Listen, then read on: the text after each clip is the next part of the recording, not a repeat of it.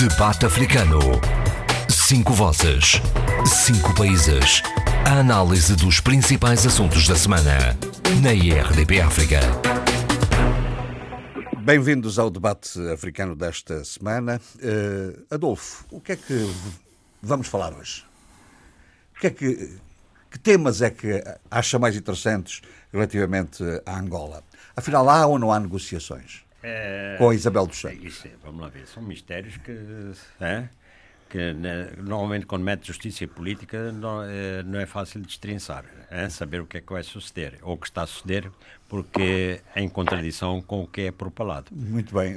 Eduardo, e em relação à Guiné, o que é que vamos, vamos aqui hoje analisar com mais Olha, duas questões importantes. Uma delas a viagem, a viagem e a missão para participar na cimeira da, da União Africana do, do presidente Santos José Mário Vaz, que vai acompanhada, convidou Suzy Barbosa, de missionária. Que aceitou. Que aceitou. E, portanto, temos cá mais um caso que depois poderemos escalpelizar melhor. Uh, a outra questão é a minha estranheza, né, por a grande consideração que eu tenho pelo seu Presidente da República de Cabo Verde, uh, do seu, do, da sua entrevista que deu sobre a realidade guineense, sobre o contencioso uhum. guineense. Portanto, são esses dois temas que mais importantes. Muito bem, eu, eu suponho que uh, ainda não temos aqui o, o, o Zé Luís Alfer Almada, quando ele vier, seguramente. Uh, quererá. quererá falar também sobre essa matéria. Abílio, em relação a São Tomé, o, o que é que hoje uh, iremos refletir? sobretudo, pinceladas, a comemoração uh, do 3 de fevereiro, ou seja, Dia dos Heróis Nacionais, mas também pinceladas relativamente à imagem do Estado de São Tomense e o coronavírus, e pinceladas relativamente ao Estado de São Tomense e a gestão global dos recursos humanos do país. Muito recursos bem. humanos enquanto verdadeiro recursos. Não é? Muito bem, Sheila. E, e, em relação a Moçambique? Em relação a Moçambique, o que é que, o que, é que é, preocupa bem, mais? Em relação a Moçambique... Bom, para já, eh, esperamos que as suas melhoras, né, porque de facto não está em grandes condições. Daí que nós iremos começar este debate exatamente com as questões de Moçambique para a libertarmos, para ir tomar a sua medicação. Uh, em questões de Moçambique, um pouco engripada, ou Uh, vou só, teria vários temas para falar, mas falarei de três uh, para, uh, para relacionar pelo menos dois. Em primeiro lugar, o dia 3 de fevereiro, que é o dia do, do, dos heróis moçambicanos, em que Filipe Minuti alerta ainda mais e com grande uh, furtividade a questão dos ataques uh, no, no, norte do país. Isto, isto leva-me então também às questões do Conselho de Segurança das Nações Unidas e dos grupos armados em torno das várias, do, do Estado Islâmico e de grupos associados a, uhum. estes, a, estes, a estas intenções uh, mal intencionadas, se assim me permite dizer, e que relacionam muitos países, Moçambique, República Democrática do Congo uh, e, uh, e, Somália. Depois também seria importante também falar, e eu acho que isso temos que, que enfatizar, independentemente de estar constipado ou não e estar com esta limitação em termos de voz e de. é que uh, não é possível ou é incompreensível uh, termos um observador eleitoral, uma pessoa da sociedade civil empenhada na transparência da sociedade civil, empenhada nos valores cívicos e éticos e morais da sociedade moçambicana, que é uhum. assassinado uma semana antes da, das eleições e um dos, dois dos agentes que estão envolvidos no assassinato da Anastácia Matabel são promovidos. E, portanto, eu queria deixar aqui uma observação ah, muito... Bem. Vamos então... Parte, Vamos então detalhar isso. Vamos então detalhar isso, porque eh, já, já, já de seguida, porque eh, eu espero que nós consigamos hoje uh, falar também sobre um tema que deixámos na semana passada, sobre a questão da Gâmbia e pela, pelo significado regional que isso, uh, que isso tem, e, enfim, e, para além do que o Eduardo já sugeriu da Cimeira da UA. Uh, eu espero também que não haja por aí, e sei que não há, influência viral porque o, o, coronavírus está a perturbar um pouco também a realidade africana nos vários países. E, aliás, é curioso porque Angola foi um dos países citado como de especial risco pelas relações muito próximas que tem com, com, com, com, com a China. chineses com a, é, que vão e vêm Estão em todas as atividades, tem comércio, em comércio nas zonas mais remotas, de empresas pequenas, de, de tudo de tudo, mesmo de extração de inércia, etc, etc, etc. Pois, porque parece-me que a perigosidade objetiva não é grande, mas o facto de, de, ser facilmente transmissível este vírus é que é preocupante, não é? Porque às duas por três isso até questiona a capacidade instalada dos serviços sanitários e médicos em todo o mundo, porque embora não tenha, não seja um, excessivamente letal, Uh, embora já haja 600 uma, e tal. É uma, é uma porcentagem assim, de 2 a 3%. Eu estive a fazer as contas em relação aos casos, pelo menos na estatística, dá 2,5% de o mortes. Que, o que é muito preocupante. É.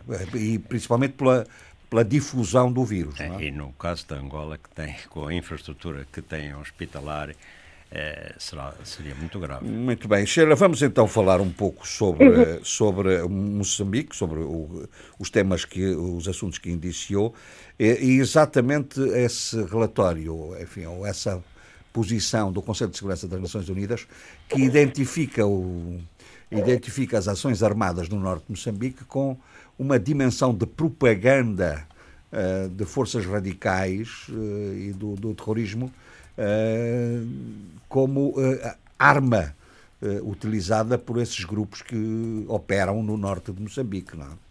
Exatamente.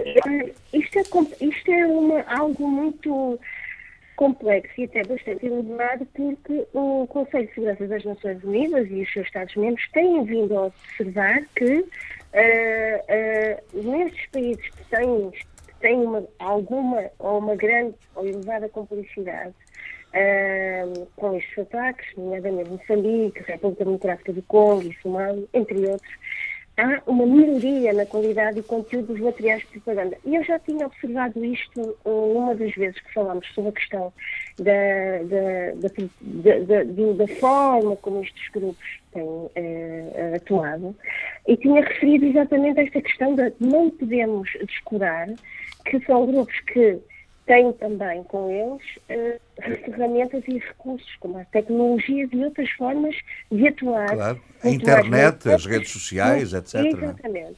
Isto também significa que uh, uh, não é só do lado que há uma inteligência claro, também do outro lado.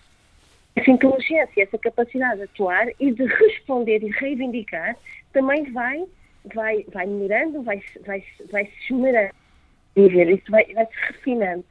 E, portanto, é muito interessante perceber que, e depois a questão é que esta melhoria da, da, da, atuação também significa, de acordo com o relatório do, do, do, Conselho de Segurança das Nações Unidas, é que os financiamentos certamente aumentaram, portanto, aumentando os financiamentos, os recursos e a capacidade de atuar é maior. E, portanto, uma grande é uma grande preocupação porque Moçambique continua a lidar com esta, com esta situação dos ataques uh, uh, no norte do país.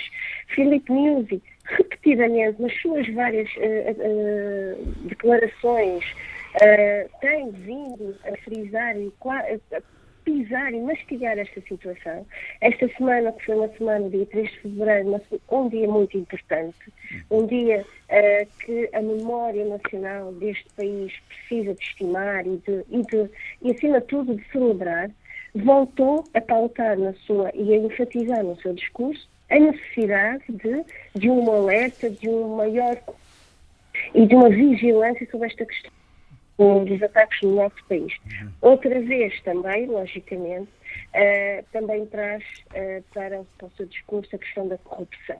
Uhum. Uh, isto é, são duas pedras no sapato que... Ou seja, a, vi a violência armada, os conflitos armados e a corrupção. E a corrupção.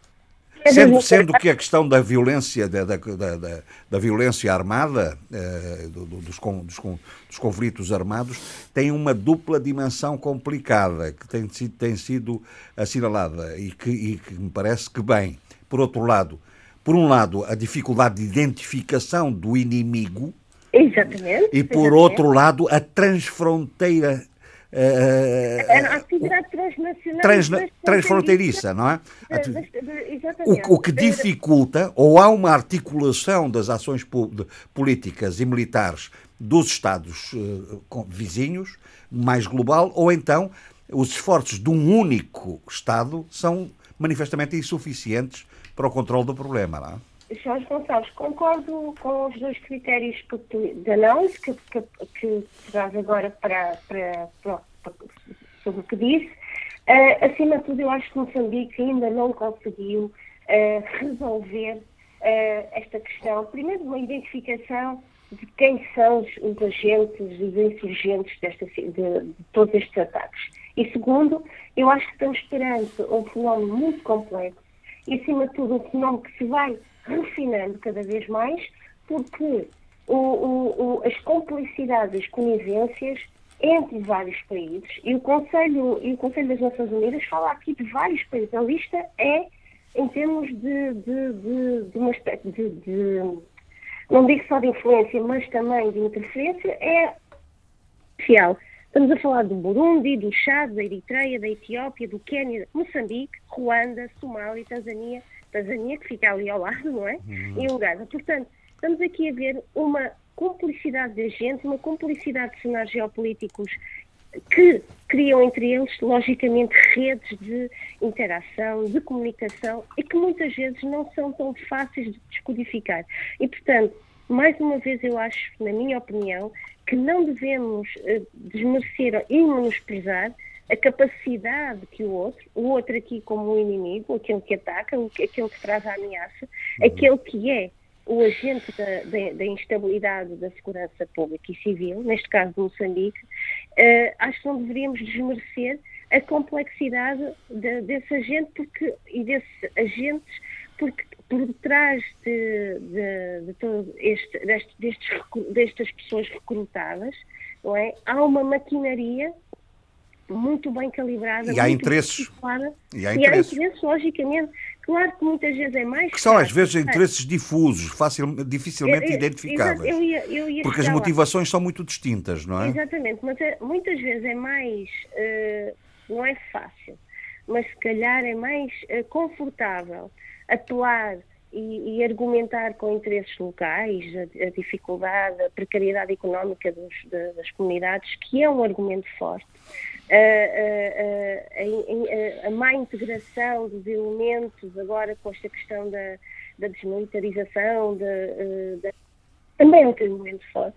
Mas eu acho que estamos a perder, se calhar, a, a, a ideia da moldura. E é essa moldura que, que eu acho que Moçambique, ou o Estado moçambicano, não conseguiu ainda chegar lá, ou então, se já não tem conseguido traduzir para a realidade e para as suas políticas de vigilância e de segurança de uma forma eficaz Muito e eficiente. Bem. Falemos então da outra vertente, porque eh, a Sheila identificou, eh, estamos aqui a identificar, essas duas dimensões, a dimensão do, do conflitos armados e a dimensão da corrupção.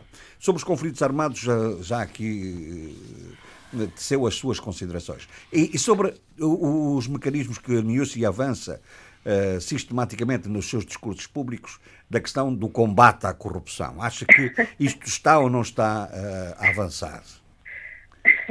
O Filipe Nilsi tem noção de, quanti, de que o seu jardim tem muitas ervas daninhas. Uh, e uma das questões que muito interessante foi a quando do, do, do, aos governadores provinciais Filipe Nilsi foi bastante claro foi não se permitam uh, ceder ou enaltecer os vossos interesses em, uh, uh, e, e, quebrar os vossos elos, os vossos compromissos com o Estado.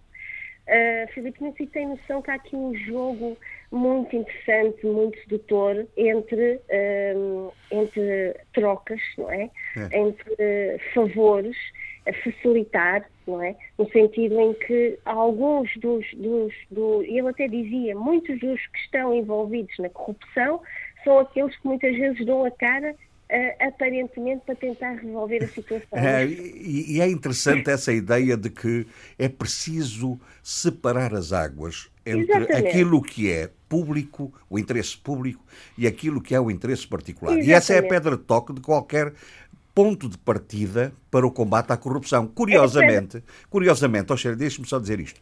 Curiosamente, esse discurso de Nussi é exatamente o discurso que João Lourenço faz em Angola. A necessidade de separar o interesse público aquilo que é a representação do Estado, o interesse do Estado, e uh, os interesses particulares e individuais, não é? Porque é o problema matriz da corrupção.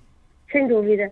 Ou melhor, ele até uh, há um momento que ele de uma forma até, diria, não, não muito forte, mas refere assim de algo de um tom um pouco gracioso e elegante a questão das madeiras, e nós sabemos que a questão das madeiras é um dos, um dos, dos grandes problemas em termos de corrupção, em termos de, de, de, desvio de fundos, de uma série de complicações, e portanto Filipe Nuzzi tem muito noção de que há aqui um trabalho, um dever de uh, separar as questões, o lado privado, os interesses próprios, daqueles que estão à frente das suas funções estatais. São legítimos, a parte deles são legítimos. Agora, agora tem é que ser bem separado, não é?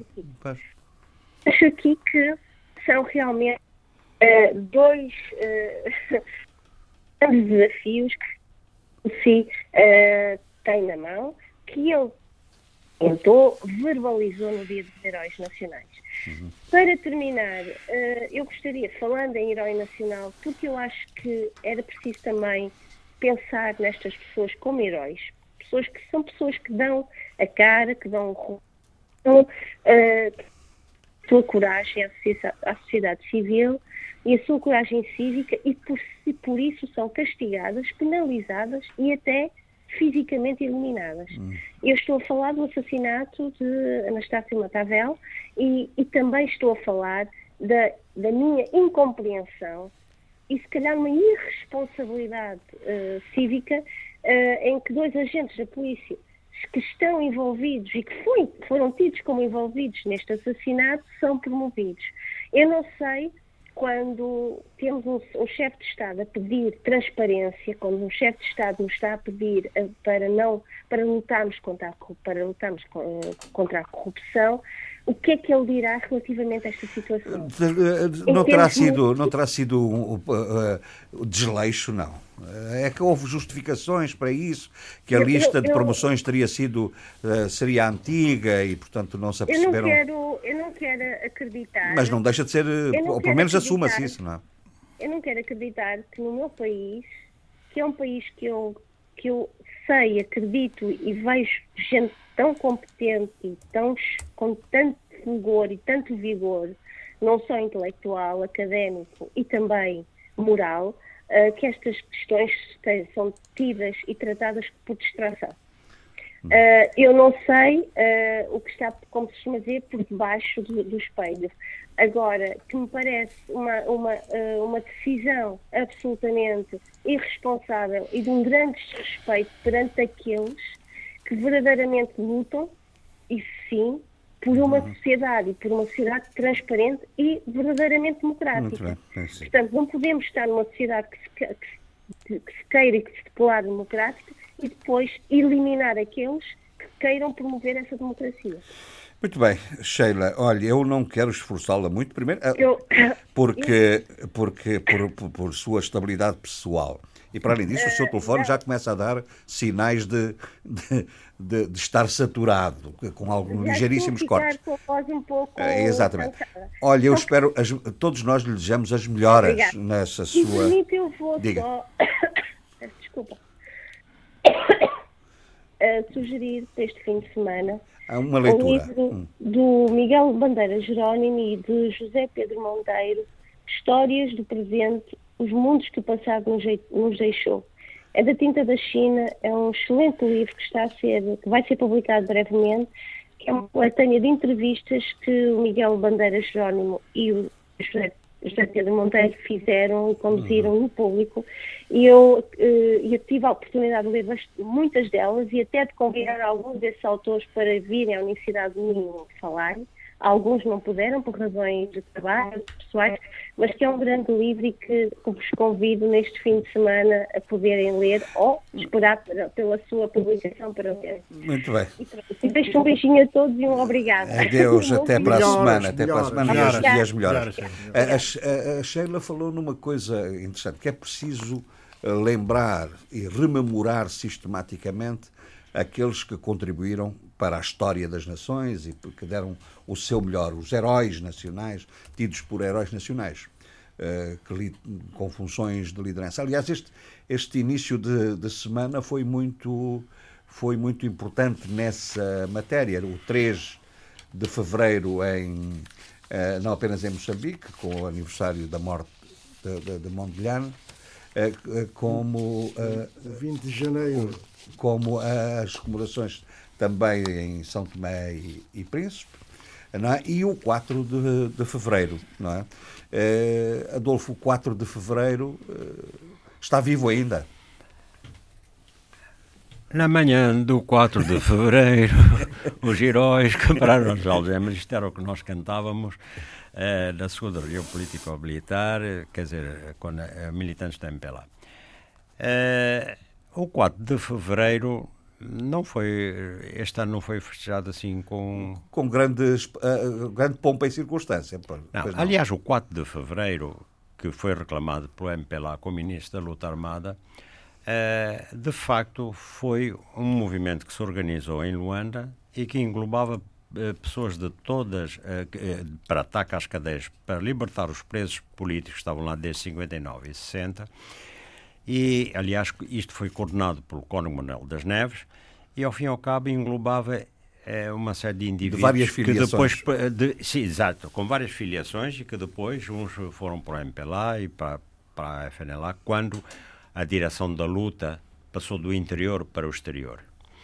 Uh, portanto, este ano não foi assim com grandes talvez com, porque com esteja num, num período de não afirmação partidária muito forte em relação chamado num período de mais reconciliação nacional. Mas, mas onde não há aparentemente reconciliação é no, na, na, na, enfim, no confronto entre, entre, entre os interesses eh, manifestos de Isabel dos Santos e os do Estado. Esta semana foi um pouco a, a tentar decifrar se existe de facto ou não negociações ou disponibilidade para negociar de, de ambas as partes para resolver o problema do retorno de capitais, não é? Do, uh, sim, primeiro correu a notícia de, de, que havia negociações. E, aliás, o próprio procurador... Alimentou essa ideia, não foi? Eh, quer dizer, ele só disse que, que existindo eventuais reuniões com advogados de Isabel dos Santos, isso seria um sinal ainda que tenue eh, de uma possível solução para a devolução de capitais. Mas depois, o comunicado da, da, já em Luanda da Procuradoria-Geral da República nega que, haja essas, que essas negociações estejam em curso e, logo a seguir, o, eh, numa entrevista à Deutsche Welle, à, à rádio alemã, João Lourenço diz que nós gostaríamos de deixar aqui garantias muito claras de que não se está a negociar. Mais do que, do que isso, não se vai negociar na medida em que houve tempo, houve oportunidade de o fazer. E esta frase é importante, não é? Uh, quem não aproveitou esta oportunidade, todas as consequências que puderem vir daí são apenas da sua inteira responsabilidade. Bom, esse período de graça terminou em dezembro de 2018. Mas há uma frase de João Lourenço que é o seguinte: para além de que, frase de João Lourenço. Processos que estão em tribunal não são negociáveis fora do tribunal.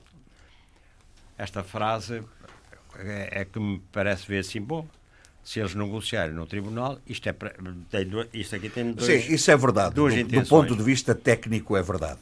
Mas, como se sabe, em processos em tribunal, e o Sr. Presidente da República sabe-o certamente, há o, o chamado Instituto da Desistência do processo é, que pode ser a qualquer momento o queixoso retira a queixa e, portanto, e, e, e, não, mediante há, certas condições. E há, negocia, não, e há negociação. Uh, não, por isso mesmo é que esta frase me parece ter significado. De um lado isso, e do outro lado, para ir ao encontro também daquilo que afirmou na nossa entrevista, que a, justiça segue o seu caminho, é, é independente. Quem abre os processos na justiça não são os políticos, disse João Lourenço. Uh, e, e, ele até assumiu. Nós, partido que sempre governou o país, o MPLA, este partido, nós estamos a fazer reformas que eram absolutamente necessárias. E ninguém pode dizer que não fazia parte do sistema. Mas é também por conhecer o sistema, por dentro, que temos condições essa para corrigir uma... o que está mal. Adolfo, se me permite, essa pareceu uma, a declaração mais, politicamente mais relevante uh, do Presidente da República. Quando lhe perguntam, mas o senhor não era do sistema também? Sim, eu era do sistema e por facto de ser do sistema e conhecer o sistema, é que posso agir como agiu. E, e foi mais longe. Mas o, a, a questão... o facto de ter assistido ao longo dos anos à corrupção e por não concordar que a situação continuasse, decidi travar esse combate. Bom, é, é, porque a questão não é tanto o sistema, em todo lado há sistemas, não é? Uhum. é saber se houve ou não houve aproveitamento ou com, cumplicidade com, os, com o próprio sistema, não é? Sim, é que é o que é, a opinião é, pública é isso, E é isso que hoje é agitado na opinião pública, não é? Por, mais, desde os antigos revus até uh, muitas outras pessoas. No entanto, e sobretudo na comunicação social, aqui a comunicação social, diga-se passagem, nós eh, vendo a comunicação social hoje em Angola, o país, uh, o Jornal de Angola, o, o, o valor económico, bom, uh, nós vemos que algum, eh, ali há diretivas uh, que são, portanto, que realmente levantam uma série de questões para agitar. Uh, é, umas justas e outras menos justas, uhum. quer dizer, não posso fazer essa, essa avaliação assim, estando assim um bocado. Mas é, sente-se que alguns órgãos de comunicação social são utilizados para veicular as ideias de determinados grupos, dos grupos que estão contra esta política e de, de, eh, de combate à corrupção e, e, que, e, que, lançam também aquelas notícias. Atenção, a, a empresa de, de, cervejas de Isabel dos Santos vai falir, eh, por aí fora, por aí fora, para, para criar o caos. Portanto, há, há, um grande combate político eh, em surdina e, e bem visível entre duas linhas políticas no seio do, não sei, do, do MPLA e do governo mesmo.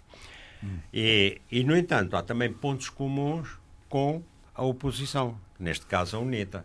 Né? Porque, por exemplo, além de que, conforme eu referi no outro dia, eh, formam-se ONGs, o Rafael Marques formou uma ONG, em que inclui alguns elementos de, dos chamados revus, e que é para a boa governação. Portanto, há muita movimentação. Uh, e, e, João Lourenço recebeu uh, Adalberto Júnior, presidente da uh, UNITA, que disse, e que, à saída, que disse que uh, foi um diálogo, portanto, foi uma reunião interessante. A audiência serviu para analisar o processo de reconciliação nacional, a necessidade de alterações da Constituição e da lei eleitoral, bem como a realização de eleições autárquicas prevista este ano. Adalberto Júnior diz que encorajou o presidente João Lourenço a prosseguir o combate à corrupção, lá está um dos pontos comuns, e foi um diálogo aberto e espero dar continuidade. Disse também que uh, as questões ligadas à reconciliação nacional envolvem o processo de desmobilização dos antigos militares. E uh, falou também de que é necessário a UNITA uh, recuperar o património do seu partido nos termos do acordo de paz. Ele fazia-se acompanhar da primeira vice-presidente Arlete Chibinda e do vice-presidente Simão Albino Demo. Portanto, uh, há grandes movimentações. Eu já tinha referido que a UNITA, uh, com aquela uh, apresentação da sua proposta de criação de uma frente patriótica contra a corrupção, procurava, de, segundo, a minha, segundo a minha interpretação, várias, de um lado, canalizar para ela um certo setor da, da opinião pública que quer que seja radical o combate à corrupção e, e, e, por outro lado, tirar protagonismo ao Presidente nesse combate. Mas, seja como é. for, são lutas políticas que estão a travar e que, onde objetivamente há pontos comuns, inclusive com os cidadãos. A maneira de resolver é que diverge muito. Toda a gente está de, de acordo que se combate a corrupção. Agora, há maneiras radicais e, há, e, e, portanto, há instrumentalização política na, na, apresentação das soluções. Pois, e, e, não basta, não é suficiente, do ponto de vista estrutural, constituir-se, como em alguns casos se constituiu, em Portugal constituiu-se também, a chamada autoridade contra a corrupção. Quer dizer que pode ser uma entidade eh, que mobilize a atenção pública, mas não, não a combate efetivamente, porque a corrupção tem outros mecanismos de combate, nomeadamente a, eh, a, eh, a transparência que é determinante, a transparência da gestão é política e da é gestão isso. administrativa do é Estado, é a, a, tal ideia que estávamos há pouco a, a, assinalar, que é a clara separação entre os atores públicos e os atores privados na economia. Não é? Uhum. Portanto, esse, esse, esse processo de clarificação é determinante para, para o combate à corrupção. É, é, vamos lá ver, neste momento a sociedade civil está-se a envolver também, não é? E, portanto, do ponto de vista institucional, não é tão cedo que haverá uma alta autoridade. Aliás, essa tal autoridade, como o Jorge Gonçalves frisou, até seria mais formal do que, do que eh, portanto, institucional claro. apenas. Agora, não há dúvida que este combate eh, tem as boas graças da opinião pública exterior, da opinião, não, de, de países. Uh, Aliás, é, aquilo vai para lá, está lá o Mike Pompeo, vai a senhora Merkel. Mas isso tem alguma coisa, terá alguma coisa, do seu ponto de vista, uh, pelo anúncio agora de que, há necessidade, de que há necessidade de arranjar mais parcerias, mais investidores, quer-se aprofundar uh, novas pesquisas no domínio do petróleo, etc. Não, vamos lá ver. Isto neste momento, o governo angolano atravessa um, uh, atravessa um período muito difícil. Os problemas têm-se vindo a acumular, as soluções não aparecem enquanto não houver grandes investimentos. É? E, por outro lado, há uma série de constrangimentos a esses, esses investimentos, desde a falta de divisas, que é, e há outros constrangimentos, inclusive a falta de divisas, para fazer funcionar o, o, o pequeno aparelho produtivo angolano, às vezes na aquisição de matérias-primas. Além de que a, a dificuldade em exportar, seja lá, uh, lucros ou.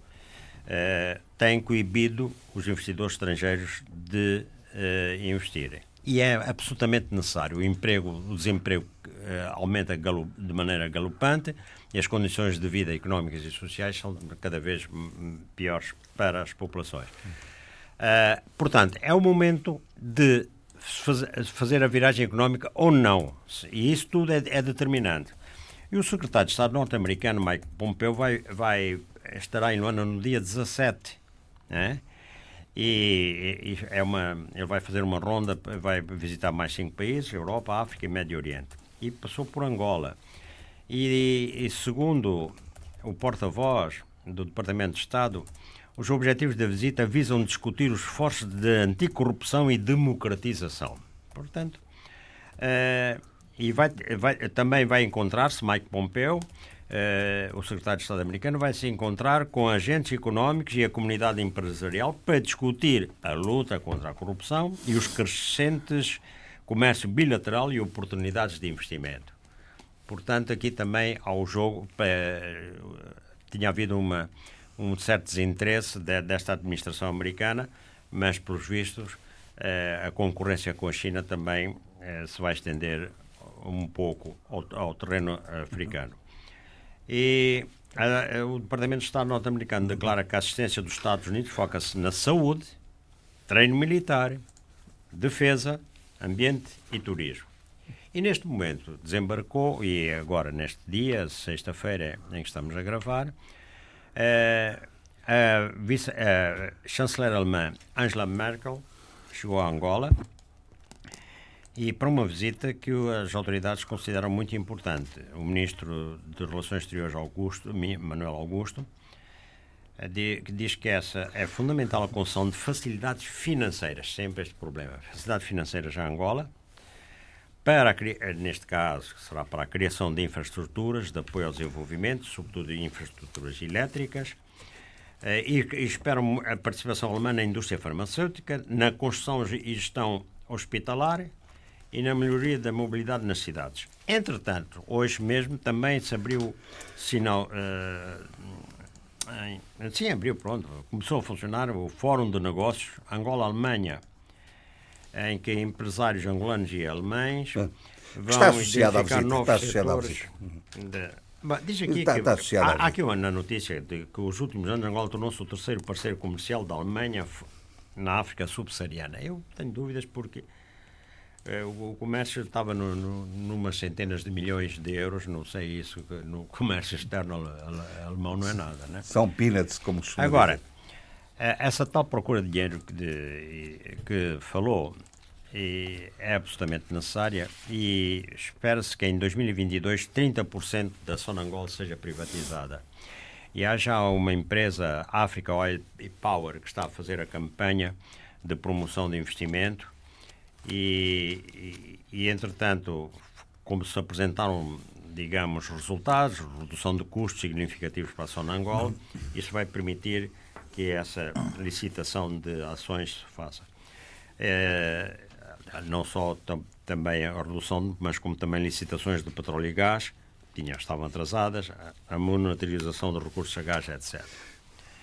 Bom, e no, no caso de Angola, isto tudo, está tudo ligado ao dinheiro. Traficantes e garimpeiros é, voltaram, não sei se voltaram todos, mas pelo menos uma boa parte voltou, não é? As zonas de garimpo na Lunda Norte estão de novo abarrotadas de imigrantes que voltaram a entrar no país pela mesma porta de onde saíram em massa em setembro e dezembro de 2018. Isto é que se chama mercado Flexível. comum- Flexível. mercado aberto e comum. Mercado É. flexível. Os cidadãos constituem mais de 400 mil estrangeiros que eh, São da República do Congo, não é? Do- Nem todos. Nem todos. Agora estão a voltar às minas. E então, para além dos ilegais da vizinha República Democrática do Congo, que são, eh, na sua maioria, é uma manobra de, barata de exploração do minério, estão também os famosos bosses. Quem são? São os donos dos comptuários onde se compra e vende os diamantes.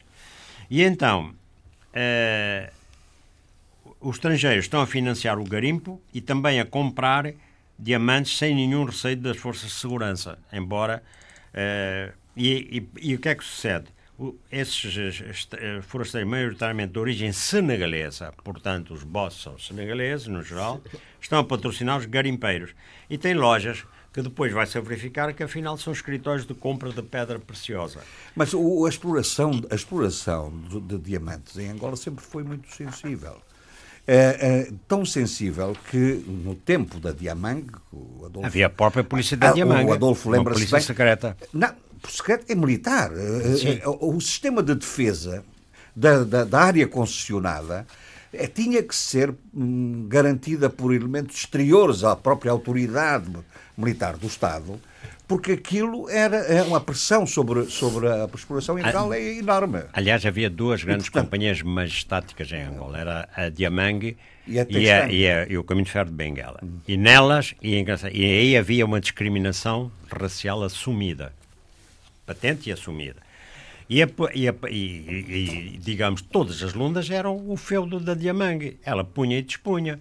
Eh, a autoridade administrativa praticamente estava às ordens da Diamang. Mas a Diamang tinha uma polícia secreta. hein? E eu conheço alguns pormenores de camaradas que tinham fugiram do exército português. Eu, um, eu tinha um camarada Choco que acabou depois por ser fuzilado.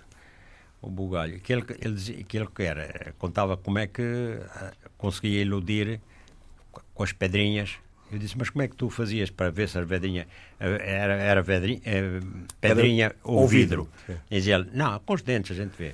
Bom, mas o que é certo, o que é certo é que eh, ele contava como é que era, eh, como é que essa polícia agia, Agia. como é que era ludibriada e como ela própria também já era corrompida pe- pelos pequenos passadores. Isto no tempo colonial, atenção. Bom, eh, agora, a propósito de, já para terminar esta minha intervenção, eh, há o tráfico de seres humanos em Angola e que entre janeiro de 2017 e 2019 foram registrados 89 crimes. Claro que isto é só o que foi registado, não é? Mas houve a detenção de 85 indivíduos, entre eles 55 angolanos e 30 estrangeiros, nos quais estão indivíduos da RDC, da, eh, quatro da Namíbia e dois da Guiné-Conakry. Portugal, Turquia e França são apontados como a principal via usada para o tráfico de crianças. Saem com as crianças para Portugal e, postos lá, solicitam asilo político, alegando perseguições políticas, mas no fundo o objetivo é traficar crianças. Isto diz o responsável eh, do combate ao crime organizado. E com as autoridades internacionais, principalmente com o Serviço de Imigração e Fronteiras de, de Portugal, eh, tem havido boa colaboração que tem dado muito bons resultados. O que é interessante é que. É interessante, não. É triste, mas é, é, há os pormenores.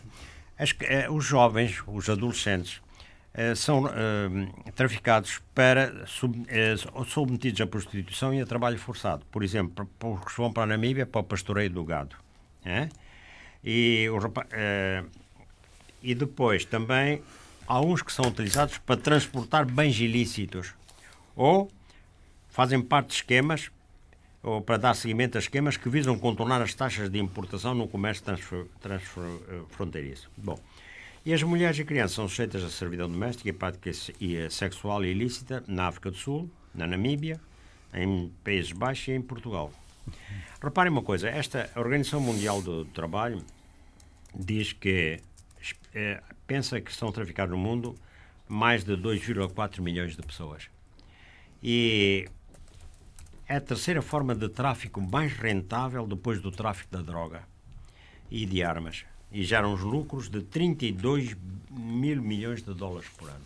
E, Bom, são números, eh, são números significativos uh, e, com, e, muito preocupantes, uh, sem dúvida. Bom, uh, Eduardo, em relação à, à Guiné, em relação à Guiné, temos um pedido de anulação das eleições, temos o, o candidato declarado vencedor pela CNE uh, uh, dizer que tomará posse, uh, creio que no dia 29, independentemente uh, de haver ou não haver, enfim, a, indigitação, a, a formal, a formalização da das no operações. Supremo e na, na Assembleia na Nacional. Assembleia Nacional. Uh, bom, continuamos aqui num impasse extraordinário. Temos também o Sr. Presidente da República ainda em exercício a representar o Estado guineense na cimeira da União Africana. Enfim, temos aqui uma indefinição de, de, de, que não se resolve. Mas sabe que essa viagem para a cimeira em Addis Abeba para a Cimeira da União Africana tem, eh, teve eh, alguns aspectos que teve, tiveram que ser corrigidos pelo próprio PIGC, já que quem tinha sido convidado tinha sido o, o, o candidato, Sissoko. o Sissoko. Portanto, perante a, a, a movimentação do, do, da candidatura do, do candidato eh, Domingos Simões Pereira, a União Africana emendou a mão e, perante um parecer que foi dado pelos juristas da, da, do PIGC, portanto, convidaram o, o presidente cessante, é? Eh, José Mário Vaz, que, é, que, que, aparentemente parece ser a, a, solução natural. Natural, sem dúvida. É, quer se queira, quer não, o não, Presidente é... da República, neste momento, em exercício, é, é o Dr. José Mário Vaz. Exatamente. Não? Isso é clarinho. E pronto, e foi emendada a mão, foi convidado uh, o Presidente Santo José Mário Vaz, que está a caminho, de facto, de, não sei se já chegou ou não, a, a, a Addis Abeba. Uhum Aqui sim com uma, com uma outra questão que também é perturbadora. Uh, acompanhada nas funções de Ministra dos Negócios Estrangeiros é? uh, de Suzy Barbosa, de missionária. De missionária. E, e de missão essa que foi aceita pelo governo. Claro, tem que ser promulgado pelo seu Presidente da República. E, como não foi, no entanto, ele viaja com. Uh, a ministra dos negócios estrangeiros se, eh, se, de missionária, não é? E, e, até como um aspecto que é, que é extremamente preocupante, é que uh, uh, as funções, neste momento, do Ministro dos Negócios Estrangeiros foi atribuída à Ministra, cum, cumulativamente à Ministra da, da, Justiça. da Justiça, Ruto Monteiro.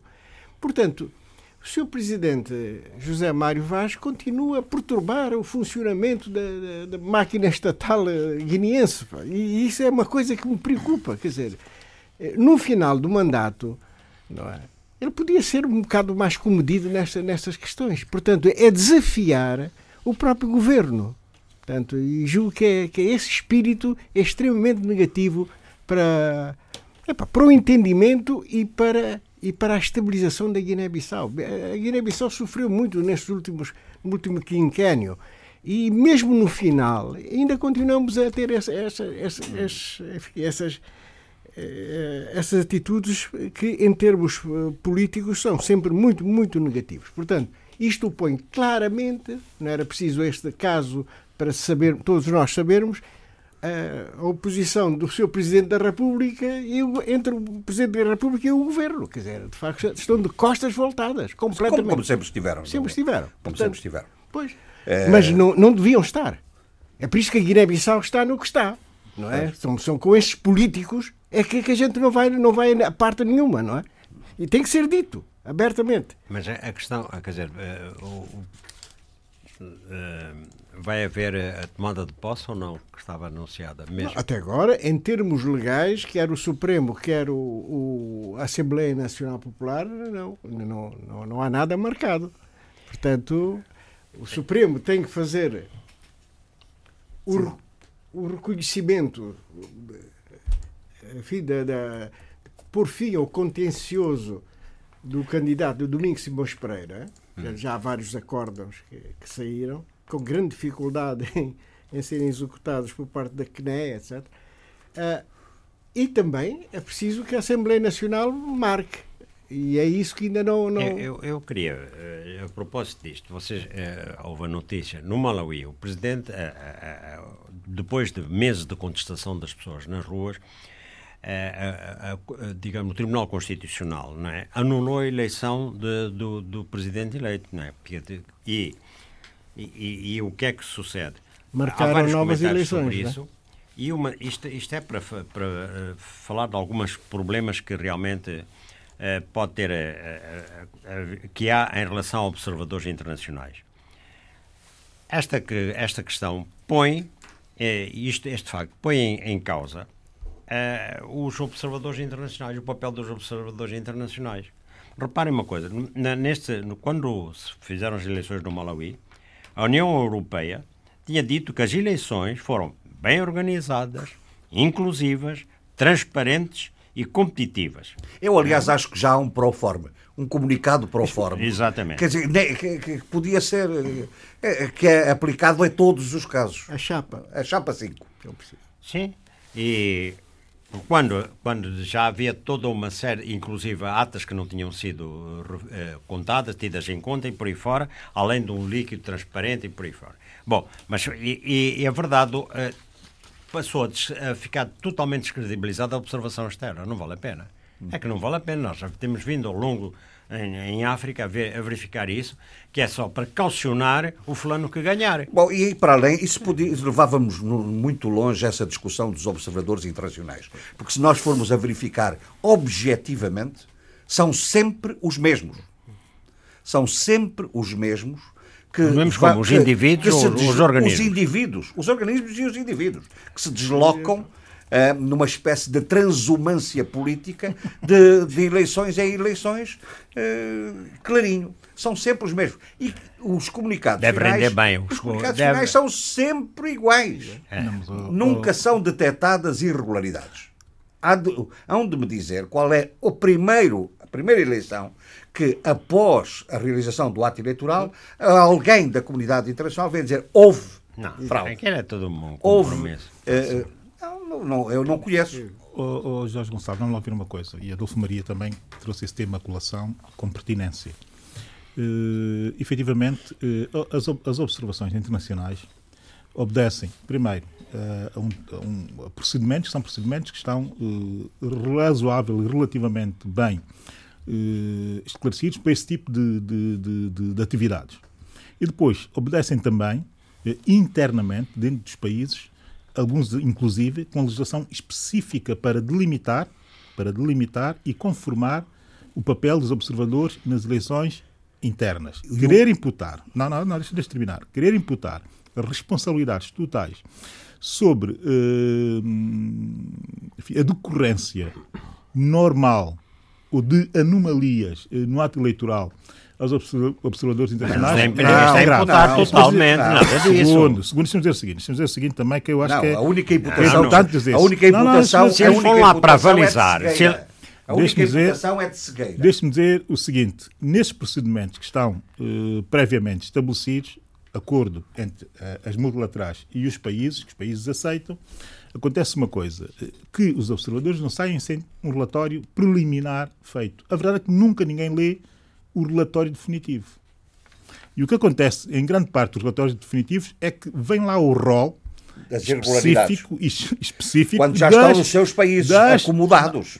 Deixa-me dizer, ali, aí, quando a eleição já, já está o facto consumado. Deixe-me dizer o seguinte: com muitas das chamadas de atenção e de recomendações para situações específicas daquelas, daqueles atos eleitorais. Mas eles já avalizaram, Nunca... desculpe lá, mas eles já avalizaram aquele ato. Quer dizer, eles podem pôr as observações que aparecem um mês depois, mas naquele momento que tem um, tem um timing, tem um timing de registro, um timing de validação, eles já avalizaram, tudo correu bem, ou, ou, salvo uma ou outra coisa, mas no geral foram límpidas, não sei o quê, não sei o quê, não sei o quê. Adolfo, Adolfo, Isso é uma calção. Eu, eu também nunca disse que, não, que estava a imputar uh, a, a, totalidade, uh, na totalidade é, as, digamos, os observadores estrangeiros. As observadores estrangeiros vão para ali solicitados. Vão para ali para observar. Sim, eu sei, vão para vão observar. Para, ali para observar. Daí o nome então observem, Portanto, que olhem. Olho aberto. Olho aberto. Olho aberto. É claro que eles não, que eles não mas eles acabam por calcionar. Vou voltar, a, vou voltar a repetir o que eu disse de início. São observadores e que estão lá de acordo com regulamentos muito específicos e para uh, exercer uma atividade bastante específica e condicionada. É preciso nós dizemos isso com, com essa frontalidade. Até podem não estar. Se um, se um governo não quiser, não estão. Como é evidente. Não, mas ninguém aqui. Agora, o problema é estando lá. Nem o Adolfo, nem eu. Não, eh, existe, estive, tivemos muito essa narrativa. Estivemos aqui essa narrativa. Não, estivemos a imputar responsabilidades aos observadores. As irregularidades. Mas eu, eu imputo. As, não, um momento. Eu imputo responsabilidade é, é, aos observadores. A, a única a responsabilidade que eu imputo.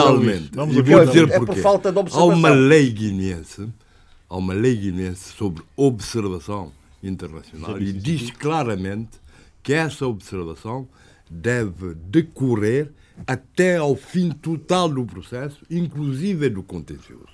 E estes observadores, e vimos com, com uh, o representante da União Africana, não só não ficou até ao fim do processo, não levou em conta o contencioso, que é parte integrante do processo eleitoral e, por vezes, decisivo, como já vimos, até para credibilização de todo o sistema, para consolidação do sistema democrático, o isso, seu isso não eleizamento. Não, não, sai para, nada, não sai nada daquilo que para, eu disse aqui. Para, não sai absolutamente tudo nada isso, que eu disse aqui. Ele ainda foi foi, portanto, felicitar, portanto, o Isso candidato é em contencioso. Um Isso é gravíssimo. Vamos lá ver Isso uma é coisa. Não é, não é do observador, é, é do, do, do, do, do representante do, da União Africana. Da União certeza, Africana. Isso com é certeza, gravíssimo. Mas, mas, mas como, ninguém, como ninguém está por...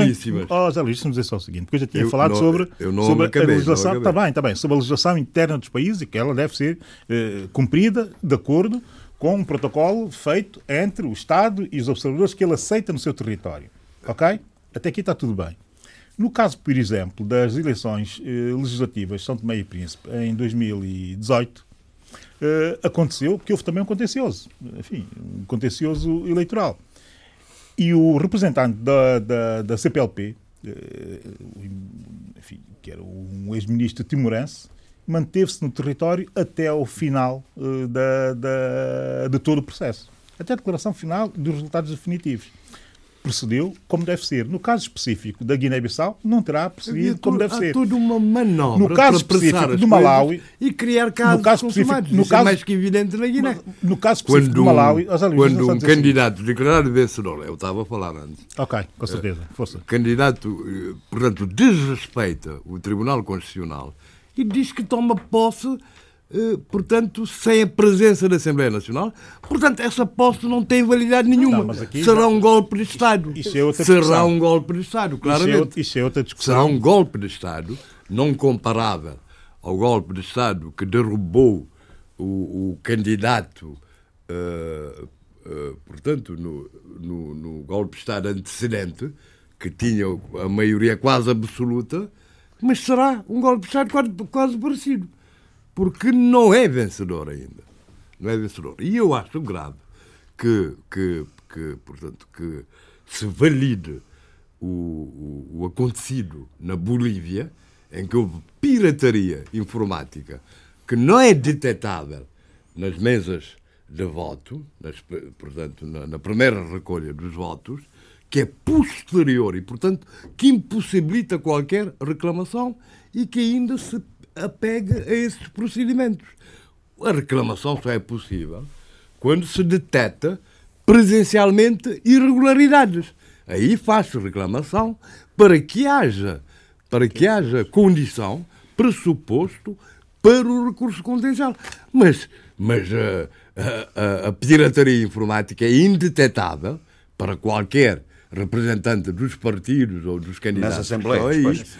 Portanto, falsifica e falseia a verdade material e é razão suficiente para anulação, estou a sentir, estou aí anulação, a sentir, anulação das eleições. José Luís, estou, a, estou aí a sentir uma crítica pesada ao Presidente da República de Cabo Verde. Não só. Não só. Isso era o debate que José Luís alguns dos na semana passada. Comentadores, alguns dos nossos comentadores e é toda a encenação. Eu acho que é uma autêntica encenação que, que, que reflete um desprezo grande para os países africanos, pela sua capacidade, pelas suas capacidades democráticas, que não são capazes, portanto, de, de, de organizar processos eleitorais cabíveis, completos e credíveis, e que, com o espectro da guerra, portanto, ratifica-se tudo. Muito bem. Ratifica-se o falso. Eh, podemos, estou a falar, podemos portanto, retomar estou a falar do presidente de Cabo Verde, estou a falar do presidente de Portugal, do presidente de Angola, da, da, do primeiro-ministro de Cabo Verde, com aquela mensagem de felicitações, com uh, a CDAO, quer dizer, tudo muito ridículo, na minha opinião, e gravíssimo Gravíssimo. Bom, eh, de qualquer forma, aqui já houve uma apreciação sim, sim, mais sim, política. Estávamos a, a, apreciar a questão dos, da, do, dos, dos, eh, das missões de observadores e do seu papel. Mas é um assunto que podemos voltar mais tarde. O exemplo é a Bolívia. Que sim, já, houve exatamente isso. Luís. E, e, e, Luís. e anulou-se não, mas Zé Luís, Zé Luís, é. não podes dar a Bolívia como exemplo e tu sabes tão bem quanto eu que não podes dar a Bolívia como exemplo. É tão simples quanto isso. No, caso do falseamento por via informática dos resultados, oh, Zé, Luís, que levou ao, Zé Luís, assumir, Zé Luís, não, se me deixares falar, eu digo porque é que não podes fazer esse tipo de abordagem. Primeiro, porque o sistema da Bolívia não é igual em termos de operatividade o sistema da Guiné-Bissau. Não são iguais. Não a Bolívia, a, a, Bolívia não, é por... não afirmes. Não, não. Explica porquê. Eu digo já porquê. Porque a Bolívia funciona através de um sistema todo ele, primeiro digitalizado, digitalizado e depois constantemente online constantemente online. Não é o caso da Guiné-Bissau. que isso influencia não, agora? Não, tem muito, tem muito que ver. Tem muito, tem muito que ver. pode interferir. Ouça, oh, Zé Luís, Zé Luís, já vou ao segundo, já vou ao segundo, Zé Luís, já vou ao segundo. O, o, o, o Conselho Eleitoral da Bolívia, que não é a Comissão Nacional Eleitoral, o Conselho Eleitoral da Bolívia assumiu, assumiu a fraude. Assumiu a fraude. O Presidente da República da Bolívia assumiu também ele tinha havido fraude, tendo demitido logo naquele momento toda a direção do Conselho Eleitoral da Bolívia. Terceiro, terceiro, nem sequer foi necessário, é que nem sequer foi necessário o contencioso. O contencioso. Hum. Este é Bom, o caso da Bolívia. E mais, sendo o sistema da Bolívia todo ele online, esteve-se desde as 6 da tarde até as 10 da manhã seguinte com o sistema bloqueado, em blackout, até que apareceram novos dados dentro do sistema. Mas não foi isso que aconteceu não na Guiné-Bissau. Portanto, não vamos fazer, Não muda não vamos fazer, não vamos fazer, nada. não vamos Não houve fazer eh, paralelos, Bolívia. não vamos fazer paralelos, não vamos fazer paralelos Desculpa, porque não há paralelos não houve possíveis. contencioso na Bolívia, porque na Bolívia, como na maioria, grande maioria dos sistemas eleitorais, funciona o princípio da aquisição sucessiva dos dados. Portanto, eh, é tudo ininterrupto e, eh, portanto, eh, a- a- consumação do ato posterior implica a consumação completa do ato anterior. Se- Portanto, a aquisição sucessiva dos atos e, no caso Guiné. concreto, No- no caso Guiné, concreto, sim. portanto, se não se reclamar num prazo curtíssimo, dois dias, portanto, não se pode ter con- contencioso. E como vimos que eh, a- a pirataria informática é invisível para as mesas eleitorais, portanto, não houve reclamação. Por isso é que não houve contencioso na Bolívia. O essencial é que houve falseamento, falseamento da verdade eleitoral material através desse- do sistema informático. Exatamente isso que Mas, aconteceu ó, na mas, Bolívia mas, senhores, mas como é que e, e que podes... já- aconteceu já- na Guiné. Mas, Já que tu percebemos, podes- eh, na Bolívia sabemos que houve, houve a assunção, a assunção desse falseamento. Sim, sim. Pois É essa- porque essa é a única diferença que existe. Não, essa, ai, mas essa é, é irrelevante, essa diferença. Não, não, não. Porque eh, não, não é. O, o importante é a pirataria informática. E isso leva-nos a pensar quanto a pirataria informática andou a funcionar em vários Atos dos eleitorais. nossos países. Em vários atos eleitorais. Eu Ninguém- digo todos e nem sequer abro exceções. Né? Resultados porque, por vezes, mesmo em Cabo Verde, espantaram as pessoas. Não vou indicar claramente, pronto, já está consumado e tal, e já houve alternâncias e tal. Mas resultados completamente imprevisíveis. Completamente Não é um problema, democracia. como resolver Na verdade, isso. O levanta isto- um problema mas- grave. mas isto não Portanto, é como eu resolver acho isso. que esse é? exemplo da, da Guiné deve Eh, exatamente Eduardo, Não, estava- chamar não. a atenção para isso. Não, o- Este era o debate da semana passada e. e- Eu e não, houve. eu estou, se quiser saber, eu estou a responder ao que ouvi na- no debate da, da- semana passada, eu não naturalmente. tive presente. Portanto, aproveitei agora para, para dar a minha réplica. não, o- né? um, E um a aspecto. réplica é para ti, Abílio. Né? Sim, naturalmente, eu agradeço a réplica e respondi a tua réplica com factos mais que objetivos, não é? Portanto, Não, meio- e não há muito mais a dizer, meio- relativamente a isso. Não, é? A Dar a volta à questão, né? não, não é dar a volta, não é dar, a- à não é dar a questão, volta à questão, é exatamente como a questão Deixemos é colocada, as não é? pessoas um pouco avaliar. Eu acho que os argumentos estão lançados sobre para a mesa, eh, levantam mais dúvidas os argumentos do que certezas, e nomeadamente como ultrapassar este problema da modernidade, que é eh, os sistemas de intrusão conservar da, os da- votos materiais né? Até acabar o contencioso para que, se necessário, ir consultá-los. Aliás, aliás Os aconteceu. votos depositários nas urnas. Oh, não, não, já Zé está. Luís, Isso já está. Vamos Luís, lá, deixa-me falar. Já aconteceu está. agora. Aconteceu Está. agora. Mas deixa Aconteceu agora, ele, ele falou no, no, no Malawi, mas há outros O caso da Guiné, eu vou começar pelo fim para dizer o seguinte: as duas maiores organizações, eh, um continental e outro regional, a CDAO e a União Africana, tiveram atitudes plenamente condenáveis, altamente condenáveis em relação ao- a- a- às eleições guineenses. Foi necessário o partido que apoia um dos candidatos, perdedor segundo a, a, a CNE, ter reagido com vários comunicados para, felizmente, eles aceitarem o erro. Quer a União Africana, quer a CDAO, voltaram à, à- à posição eh, que devia ter, deviam ter tido antes de, de- de tomar essas posições precipitadas. A União Africana, em vez de convidar o presidente cessante eh, para, eh, para, para participar na cimeira, convida o Barroso Sissoko em Baló. Não Em fazia- pleno fazia contencioso. nenhum, Não fazia sentido nenhum. Não fazia sentido e, portanto, isso é, o erro de palmatória. Foi preciso a reação do, do, do, do partido que apoia a candidatura do Domingos Simões Pereira para que isso voltasse a ser, enfim, entrar nos, nos eixos. Por outro lado, a CDAO teve também uma posição de felicitação já ao, ao- ao- Depois corrigiu, e né? depois corrigiram e aí foi uma coisa interessante. Mandaram uma delegação à Guiné-Bissau, de alto nível, nível hum.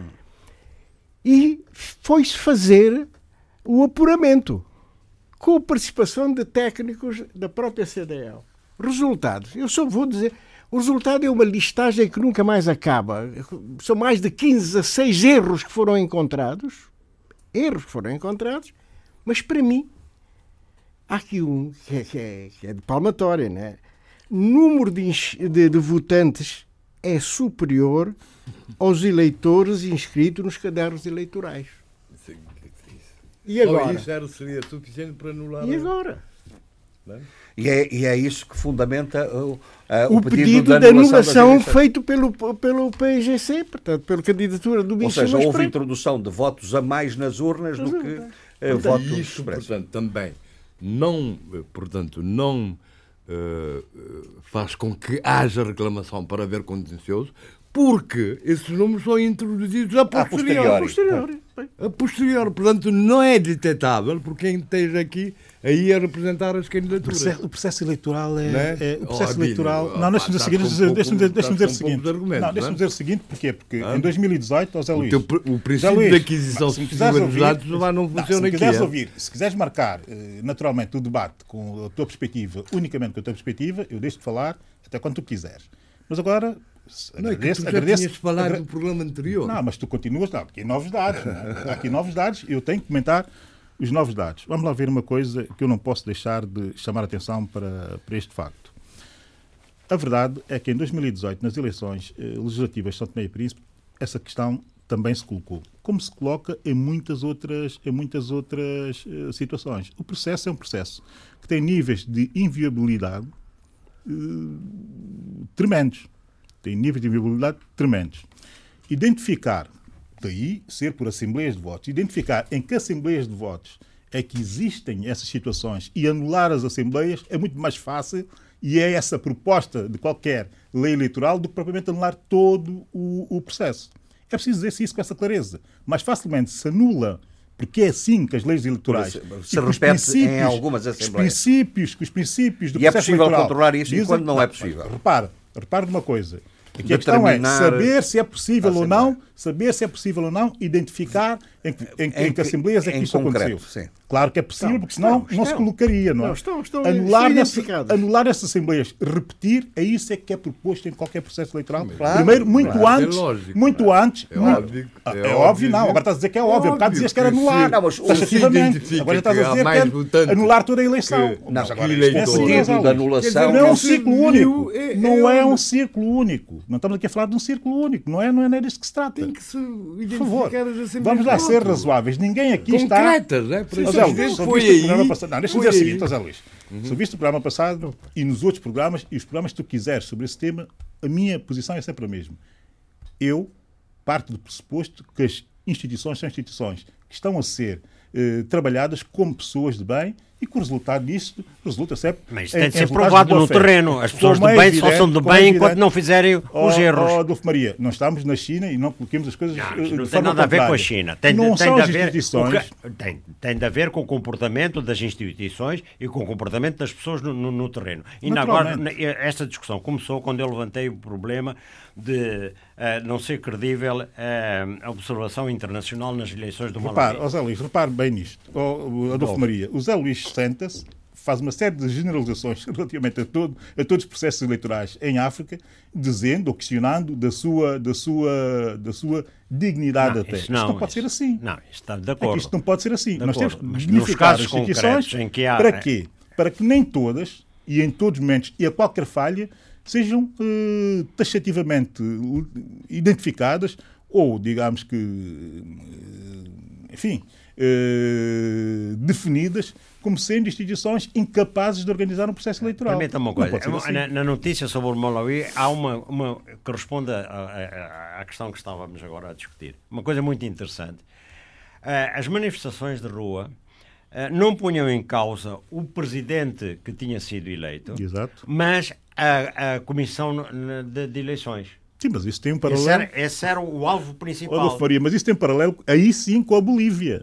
Isto tem um paralelo Tá com a Bolívia. As primeiras é ou manifestações não. foram no Só sentido de pôr em causa Bom, é exatamente dizer a que as instituições, Nacional. é? a instituição que tinha legitimado a, a eleição, essa é que era o alvo das manifestações e, E com razão. e com razão. E com razão. Jorge, eu tenho todas essas informações Passamos a cá. vida a não, não, tenho, tenho, exato, tenho um conjunto de informações que não me deixam. Desculpa. Então, uma O delas. país é- é seu, você tem Resumo. prioridade nisto, não é?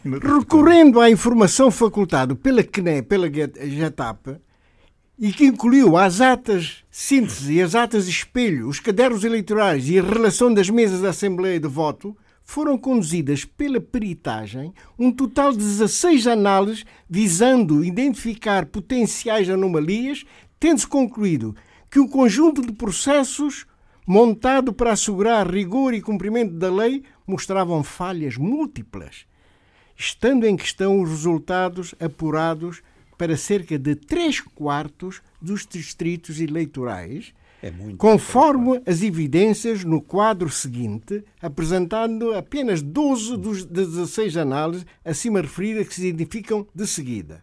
1. Um, duplicação de mesas da Assembleia de Voto, permitindo voto- votação dupla sem controlo. Meu Deus. Presença de atas não localizáveis na tabela central. Ah, permite votação sem representação, sem eh, recenseamento, sem est- estar recenseado. Ah, duplicação, isto é o, é o terceiro, né? Duplicação de atas permite votação dupla artificial. Mesas da Assembleia de Voto sem ata permitem a não votação ou a sua eliminação arti- artificial. O quinto, atas não localizadas na tabela central de mesa da Assembleia de Voto permite a criação artificial de mesa e de votos. A6. Número de votantes excede o dos inscritos eviden- evidencia deturpação dos resultados. Número de votantes excede 85% dos inscritos, evidencia deturpação dos resultados. Abstenção superior a 66% dos permite compra de cartões. Distritos eleitorais na tabela das mesas da Assembleia de Voto, ausente nos cadernos eleitorais, permite votação sem recenseamento. Percentagem de nulos brancos menos de 50% da média internacional permite que o próprio não vote. Portanto, oscilação de inscritos entre atas e na tabela central das mesas da Assembleia de Voto permite votação falsa. Oscilação de inscritos entre cadernos eleitorais e atas permite votação também falsa. E o conjunto, e continua por aí afora. Isto é o, Portanto, o tal relatório da CDAO. em conjunto com os peritos da CDL e com os. Todas essas anomalias. Exatamente. Foram- Permissões, são permissões. sim. Portanto, Piritagem como se fez na Bolívia. Não, é? Não voltemos à Bolívia. Sim, Vocês, naturalmente. vocês- Porque é um caso paradigmático. É Naturalmente. pe- Bom. Não, Bom, essa, Mas essa- no caso, no é caso da, evidente que esta da listagem, UE, na Bolívia, esta fizeram logo a listagem- peritagem exatamente no dia a seguir às Peritagem? eleições. Esta, Ou seja, não esta- foi necessário três meses, quatro meses, cinco meses, seis meses, Não, e muito menos dois meses. porque o não é? Na Bolívia foi logo. A, a consumar os factos, a consolidar os factos falseados, não é? Por não, isso é na que- Bolívia, pel- pelos vistos, porque vocês estão. Não, a União de Estados Americanos conheço reagiu o logo, da- quer dizer, Eh, aliás, houve, isto- houve a assunção Não, imediata de uma irregularidade e, portanto. Sim, mas não foi a comissão que assumiu. Foi, foi a Organização dos Estados Americanos com peritos, peritos Uhum, logo. que detectou. A comissão não assumiu coisa nenhuma. Assumiu depois de ter não presente assumiu. o Foi- relatório. Depois foi de ter presente o o relatório. presidente, o presidente proclamado vencedor é que, face à ameaça dos militares, pediu demissão. Te- Não, tentou marcar, Não, marcou novas eleições, nomeando uma Bom, nova senhores, comissão eleitoral. Ah, É, voltemos, não foi essa voltemos à terra. Voltemos à terra. de- Desçamos à terra. Estas, este quadro de, de- de- de referências sim. que aqui estão, de, de- de irregularidades, isto tem ou não tem ou deve ou não deve ter consequências políticas? Não, já foi pedido ao Supremo Tribunal de Justiça. Não, não. O políticas não tem que ter. Tem que ter, sobretudo, agora, jurídicas. Não vamos estar aqui a confundir a situação. Jurídico, Exatamente sim. o que digo desde a primeira hora. Deixem as instituições trabalhar e, sobretudo, deixem o Supremo Tribunal de Justiça trabalhar. Exatamente. Muito do que aqui está são considerações de ordem técnica e operacional relativamente a esse, esse ato eleitoral específico. Perceber, em termos concretos, o que é relevante juridicamente agora é que o importante é que é a resposta que o Supremo Tribunal de Justiça tem que dar. A candidatura do Domingos Simões Pereira considera esses elementos tão graves que uh, pede ao Supremo Tribunal da Justiça a anulação das, das eleições presidenciais, presidenciais. Isso foi feito esta quarta-feira, dia 5 de fevereiro de 2020. Devia-se Devia... abrir o um inquérito de caráter criminal.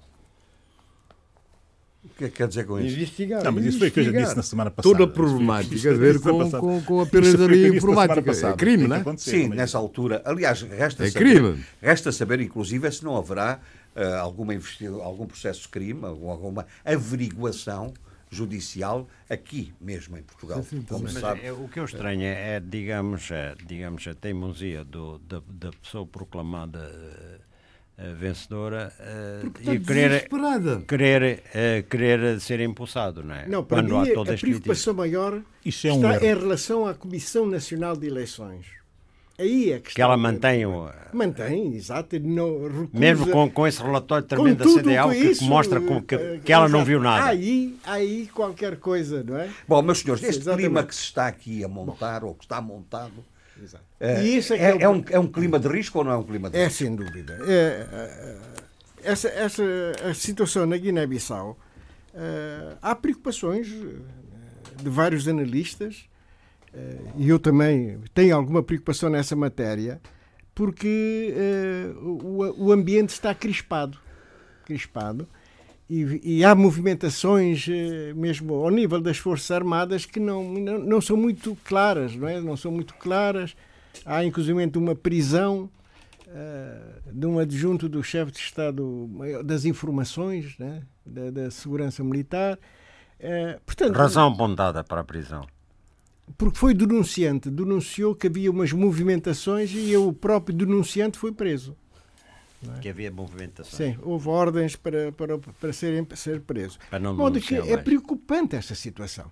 Quer dizer, eh, gostaria, não gostaríamos de ver o, o país eh, envolvido descambar, é, descambar numa situação de, de, de, perturbação militar. Muito etc. bem. Oh, Eduardo, falemos. Vamos falar coisas mais agradáveis. mais agradáveis. Olha, primeiro, há uma boa notícia que eu tenho que dar.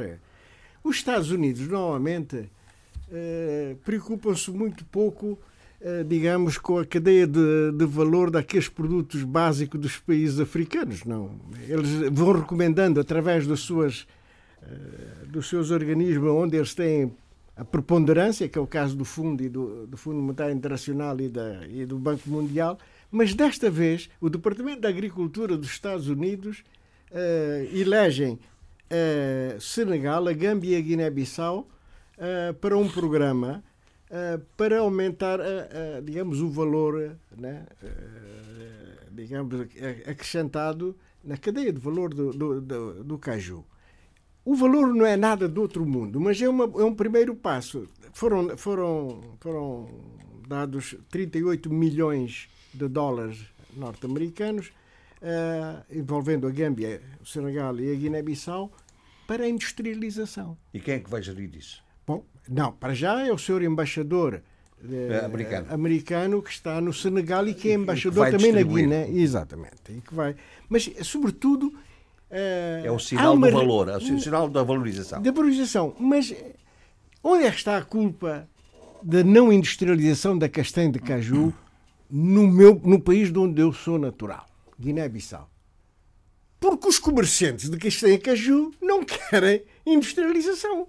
É lógico, um exportador tem muitos mecanismos de ganhar dinheiro. Eu não vou aqui especificar, mas uh, só para dizer às pessoas que eu fui diretor-geral uh, do comércio da Guiné-Bissau durante alguns, algum tempo, antes de transitar por outras funções, né? E, portanto, conheço os mecanismos. Fui eu que assinei dezenas e dezenas e dezenas de autorizações, não é? chamado boletim prévio de exportação, de exportações. Portanto, eu sei como é, como é que as coisas se fazem. E, portanto, uh, há ganhos maiores quando se é mero exportador, sem riscos, sem nada. Mas o país em si, a nação em si. E os produtores. E, o, e os produtores. é evidente claro. que seriam muito, muito. Não, não, muito mais uh, uh, valorizados ah, com sim, uma sim, indústria nacional. Ora, todos os países que têm uma governação, já não digo ótima, mas boa governação, têm já indústria da, da, da, da, castanha de caju. É o caso, por exemplo, da Costa do Marfim. A Costa do Marfim tem unidades industriais na castanha de caju que empregam 2.400 pessoas. A maior parte da mão de obra é feminina. É feminina. Cada unidade fabril custa 30 milhões de dólares e cria 2.400 postos de trabalho. Não é brincadeira nenhuma. Devia-se ter avançado e não se avança. Mas a exportação da castanha de caju, na exportação da castanha de caju, cobra-se uma pequena percentagem, taxa, que vai para um fundo para a industrialização da castanha de caju. Onde é que está o dinheiro? Onde estão os fundos? Essa é a candonga, que é isso o, próprio Estado não controla. Muito bem. Mas é, o que é interessante, vocês é por exportação. No caso de Angola, não se fez a diversificação da economia por causa da importação. Era, entrava mais nos bolsos dos altos dignitários do, do regime hein, arrecadar as comissões de importação do que eh, prover à industrialização. Tá bom. Exato. Quer dizer, eu, mas ainda, ainda, ainda havia aqui dois, dois ou três assuntos que eu gostaria de dizer rapidamente. Uma delas então, o, o nosso ex-presidente da, da África do Sul, Jacob Zuma, continua a fugir da justiça e agora há um mandato de captura. Parece que vai, o, o tribunal vai, vai lançar. Um presidente chega a este ponto, de facto, é, é, é, é triste vermos um homem ah, chefe de Estado da maior potência africana. Não, isso não tínhamos dúvida nenhuma. A economia mais diversificada que existe no continente africano. Há quem olhe por, outros, por outro prisma. Justiça a funcionar. Justiça a funcionar. Justiça a funcionar. Mas quer dizer, aqui, aqui está a funcionar. Funciona porque mesmo. Há, há aqui, ele, ele, desta vez está, está a ficar eh, apertado. E está a ver, e perder toda a sua dignidade de um chefe de Estado do, do país como Não a África diga que o, o, segundo elemento que quero referenciar que é a Gâmbia. Não. Não, a Gâmbia, a Gâmbia está numa, numa situação extremamente preocupante. E como um vizinho, ainda que tínhamos de primeiro uh, uh, o Senegal, digamos, a Casamance, a verdade é que tudo o que se passa ali no país é, é, é, é extremamente preocupante. Prisões é, é, cada vez mais, quer dizer, ou afinal de contas, o Barroco, que nós todos elogiamos eh, pela posição que, que teve, né, eh, está a seguir as mesmas pisadas do, do seu antecessor. Quer dizer, é, é, os jornalistas. Nós também elogiamos muito o Alfa Condé e veja lá. Oh, sim, é outro. É, esse é outro, mas esse, esse, esse, esse quer, quer prolongar a sua. Quer dizer, quer fazer o terceiro mandato quando a Constituição não, não lhe permite, não é? E arranja todas as manobras para, para, para tal, não é? Portanto, sim, sim. esperemos que eh, a situação na Gâmbia não descambe, porque já são centenas de, de, de, de prisões. De, Muito bem. Zé Luís, eh, em Cabo Verde, eh, congressos, foi o congresso do PICV, vai ser o congresso... Oh, oh, Deixa-me só, desculpa. para terminar a minha intervenção, eu queria agradecer vivamente e abertamente ao meu amigo Miguel de Barros, que há muito tempo não dá notícias, mas deu-me essa notícia esta em semana. São Tomé e Príncipe. O esteve é? recentemente em São Tomé e Príncipe, tenho visto umas fotos. Sim, mas eu não tenho tido notícias, mas felizmente já tem, através, enviou-me enviou-me a, a, Agenda Cultural de Bissau, de, de fevereiro-março de 2020, e posso dizer que gostei de, gostei de ler, já o li, sobretudo gostei imenso do editorial de Uco Monteiro, que também é um sociólogo guineense, aliás, pessoa muito bem preparada, e gostei do, de facto do, do editorial. Uhum. Só que, permita-me aqui, e mando aqui um grande abraço ao Uco Monteiro, eh, relativamente eh, ao património histórico de Bolama, é só olhar ou fazer uma visita atualizada. Está tudo, tudo em ruínas.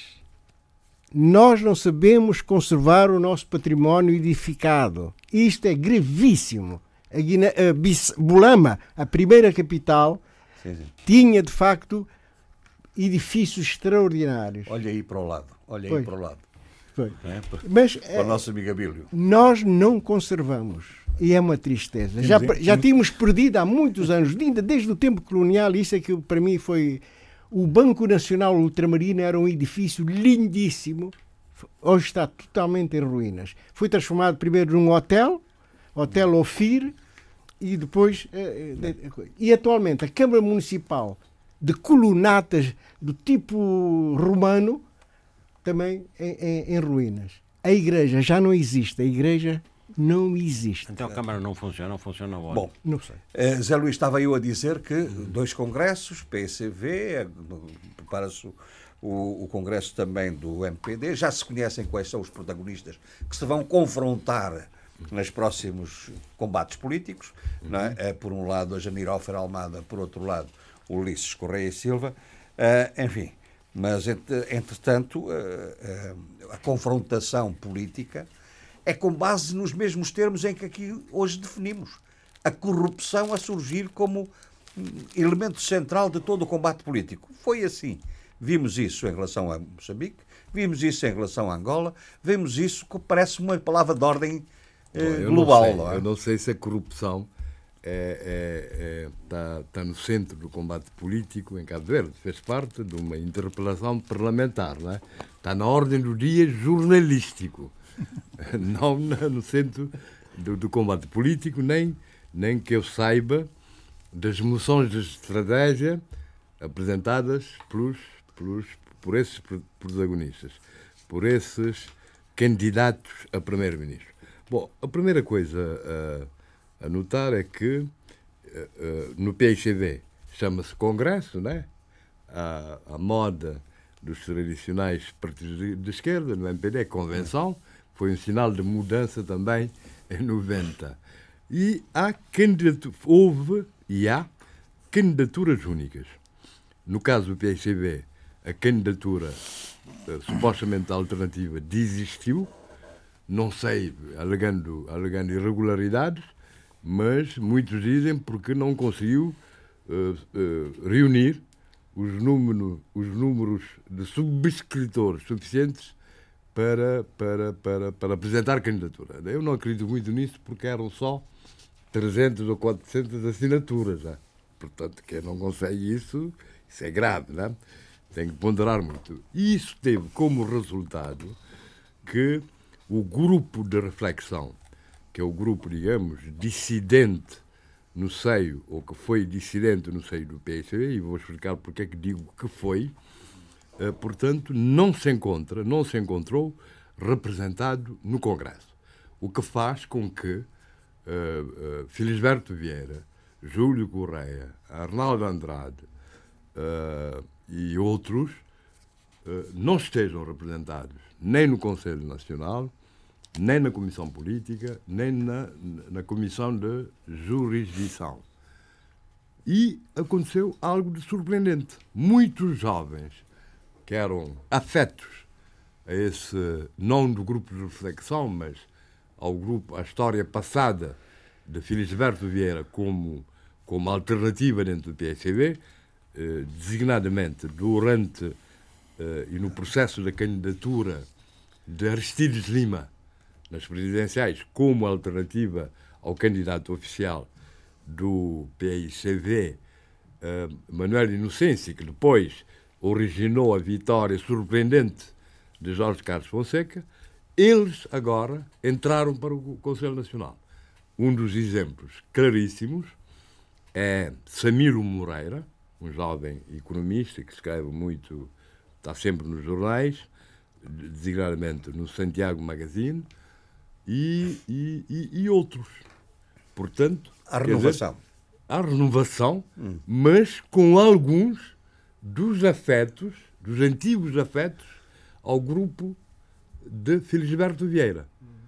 Eh, isso, portanto, parece interessante e, e significa claramente aquilo que dizem os, os porta-vozes oficiais do PICV, que não há não há exclusões, que não há exclusões, não, é? não, não, que não há alternativa, que não há grupo dissidente, é que há algumas vozes discordantes, portanto desvalorizando, digamos assim, essa dissidência e, e também e também eh, significando que não há que não há exclusões e que portanto o partido está unido. Uhum. O que me parece da, da, do que eu li, do que eu li, do que eu vi das entrevistas quanto, a, a, a, quanto ao PICV, é que um Congresso sempre, eh, salvo quando seja depois de estrondosas derrotas eleitorais, um Congresso sempre empolga. Sempre empolga, e parece que foi isso que aconteceu com o PICV, que tem, portanto, uma empreitada extremamente difícil, extremamente difícil, dado ao nível da derrota eleitoral passada, mas, sobretudo, dado ao facto das autárquicas serem as primeiras eleições do ciclo eleitoral. E o governo está a investir muito nas autarquias. Não só porque redicionou uh, o, o, foco de, de, certos fundos, de investimento de certos fundos, fundos, como o Fundo do Ambiente ou o Fundo do Turismo, que agora são canalizados, sobretudo para as autarquias, para financiar as autarquias, que diga-se, eu sou honesto intelectualmente, eh, portanto, muitos dessas, muitas dessas autarquias têm feito um trabalho visível, visível, sobretudo quanto à requalificação urbana. Quer dizer, aquelas, algumas daquelas aldeias que foram elevadas ao estatuto de cidade estão a transformar-se em cidades. Se se quer apostar no turismo, tem que se fazer isso. Em, em centros urbanos. Não. Portanto, isso é uma empreitada extremamente difícil para o PSB.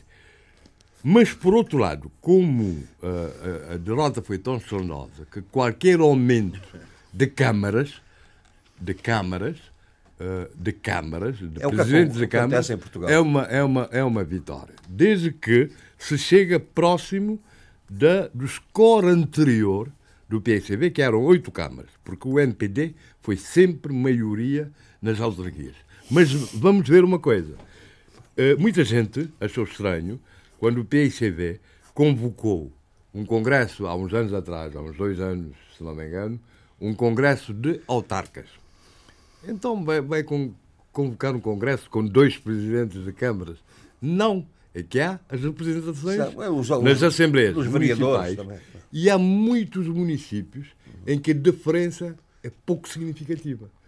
Portanto, é aí que o PCB deve provavelmente investir claro. para. Número para de mandatos reverter. e não número de presidências. Eh, não, não, número de presidências, mas naquelas câmaras em que as diferenças não são grandes. Estou a falar dos órgãos, de, de, de, de São Salvador, das autarquias do Fogo, e etc, etc. Por outro lado, agora voltando para a outra candidatura Temos do que Ulisses, acabar, José Luís. Do Ulisses, ele, portanto, disse uma coisa que um amigo meu disse: oh, pai, isso é uma mentalidade totalitária. Mas, claro, qualquer candidato quer ganhar mais. Isso é o natural. Mesmo tendo 18 câmaras em 22, quer mais. Mas ele nem sequer disse que quer todas as câmaras, que são as 22 câmaras. Disse que queria 20 câmaras. Mas isso pode significar tanto a reconquista, a conquista das câmaras, agora detidas pelo PSCB, como a conquista das câmaras detidas por independentes, que são dissidentes do, do NPD que se candidataram porque não foram escolhidos. E, mas essas são contabilizadas hoje como do BNPD? Não, não, não como, ah, independentes. como independentes. Portanto, mas eles estão em processo de regresso. Tanto mais que um deles, um deles, contra a lei, um deles, que é o Presidente da Câmara de Boa Vista, continua a pagar cotas do MPD. E foi interpelado, não podia, porque em Cabo Verde a lei, a lei não permite candidaturas independentes sem que as pessoas saiam dos partidos, oficialmente. Mas ele disse não, que não eram códigos, que eram donativos. Muito é? bem. Uh, portanto, portanto, estão as ver. metas, de, as metas estão, ver. estão definidas. Vamos a ver, mas vai ser assunto de, de, de, grande de mais, discussão. de mais... Sim, senhor. Uh, Abílio, em relação a, a, a, São Tomé, nós já tínhamos dado alguns, uh, algumas indicações iniciais, quer, quer referenciar mais, mais alguma coisa, nomeadamente o, o, o Abílio falou na, na questão do Estado e a imagem do Estado e na questão da gestão dos recursos, dos recursos humanos. A primeira coisa, a primeira coisa como é uh, urgente e até emergente face uh, uh, a agenda que coloca a todos os países, enfim, e, a, e, a, e ao mundo, enfim, no geral, a questão do coronavírus. Eu, na semana passada, uh, abordei muito ao de leve a intervenção, que foi a primeira intervenção institucional do governo, feita pela Ministra dos Negócios Estrangeiros, relativamente à situação ou a forma como o país haveria ou estaria a abordar essa crise, essa crise epidémica, crise de saúde, mas também uma crise já humanitária. Uh, o primeiro que fez foi marcar um encontro, naturalmente, com o ministro da China, em São Tomé e Príncipe, e das declarações o feitas. Embaixador. Ah, o embaixador, peço desculpa, o embaixador da China, São Tomé e Príncipe, uhum. e as declarações que fez prévias a esse encontro foram, primeiro, no sentido uh, de tentar, junto do embaixador da China, enfim, que houvesse um cuidado especial. Uh, relativamente aos 17 estudantes de São Tomé e Príncipe, dizem-me que são, não são só 17, são 19 que vivem na cidade, que é o epicentro da disseminação do coronavírus. E depois disto, como é evidente, em termos de abordagem do governo, e naturalmente que é quem representa o Estado de São Tomé, abordagem do Estado de São Tomé, a situação foi que, enfim, queira Deus, ou rezemos para que Deus uh, enfim, proteja o, o, o, Sim, os, os, os, estudantes são tomenses que estão nessa cidade, que estão na China, especificamente.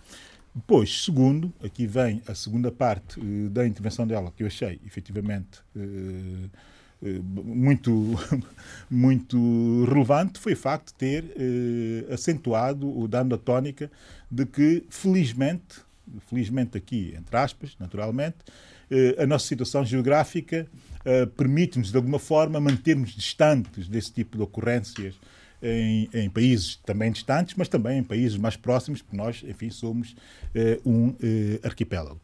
Naturalmente que essas declarações, que são declarações quase parecem amadoras, eh, e eu até diria patéticas de certa forma, não consideram a quantidade de surtos epidémicos e também por contágio de países continentais que houve, por exemplo, em 2019 em países com características semelhantes ao nosso, desde as Ilhas da Páscoa, a Samoa, enfim, uma série, as próprias Seychelles, uma série de, de, de surtos epidémicos eh, importados de eh, tremenda gravidade. O que se esperaria era que nessa altura já a ministra tivesse adiantado, eh, digamos que um, um projeto eh, de abordagem ou de resposta local àquilo que está a passar eh, no resto do mundo e que estão todos os países a tentar fazer, a tentar criar os seus programas eh, de emergência para responder a essa situação. Alguns com mais capacidade já os têm, nós que temos mais, menos capacidade de recursos, temos que responder uhum. naturalmente com a nossa inteligência. E aqui vem a segunda intervenção relevante, que foi a intervenção uh, também do Ministro da Saúde, ou seja, do membro do governo, aí junto ou ao lado uh, do embaixador uh, da China, e, e eu aí e, fiquei efetivamente preocupado. Porque foi uma declaração, quase que uma semana depois da declaração eh, da Ministra dos Negócios Estrangeiros, e ainda não foi apresentado ao país um plano de emergência relativamente à situação. E o que me preocupa mais é que nas redes sociais começam São Tomé, já para não falar de enfim, familiares com quem falei ao longo da semana, começam São Tomé a ficar de veras preocupados com hum. a despreocupação com que o governo está a afrontar essa situação não sabe se já existe um espaço de quarentena no Hospital Central Aires de Menezes para responder àquela que é uma das premissas básicas que a OMS aconselha. Segundo, não se sabe se o laboratório de referência já tem reagentes específicos para dar resposta a essas situações, ou seja, não sabe de nada. E convém que alguém venha comunicar ao país em que ponto está, neste momento, a nossa situação em termos de programas emergenciais para Bom, responder a essa situação. Uh, Abílio, eu gostava muito de lhe fazer duas perguntas, mas Sim. você não vai ter tempo para responder. É que parece a Assembleia da República. Sim. Primeiro, o que é que acha da, da, da, da intervenção de alguns deputados, nomeadamente da ADI, a, questionar, a pedirem uh, o afastamento do Presidente da Assembleia? Segundo, segundo o que é que acha uh, uh, desta ideia de remunerar ou devem-se ter inspirado ali em Cabo Verde, a pensão para os mártires da pátria. Uh, sobre a primeira situação, que é eminentemente política, tem duas, duas, duas análises a serem feitas, que é o facto da ADI, que é o grupo maioritário na Assembleia Nacional, estar a pedir ou a fazer uma, uma, uma, uma, uma um pedido de destituição do Presidente da Assembleia. A primeira vez é o que tem a ver com o normativo e o jurídico. Dificilmente um Presidente da Assembleia é destituído, a não ser por, quase por vontade própria. É um órgão, o, o, o, o chefe de um órgão de soberania que é dos mais estáveis nos nossos Eleito sistemas. Por todo o mandato. Exato, nos nossos sistemas. Exato, para toda a legislatura. Para portanto, toda a seria, legislatura. portanto, aqui uma segunda dimensão que é a dimensão eminentemente Pronto. política, que é Muito colocar bem. no foco do, do espectro político quem, de facto, para muitos, é o que manda No na país. atual configuração, Do- do- do na governo, atual do poder. configuração de poder, que é Pronto, o Delfim. Neves, o Presidente da Assembleia Nacional. Pronto.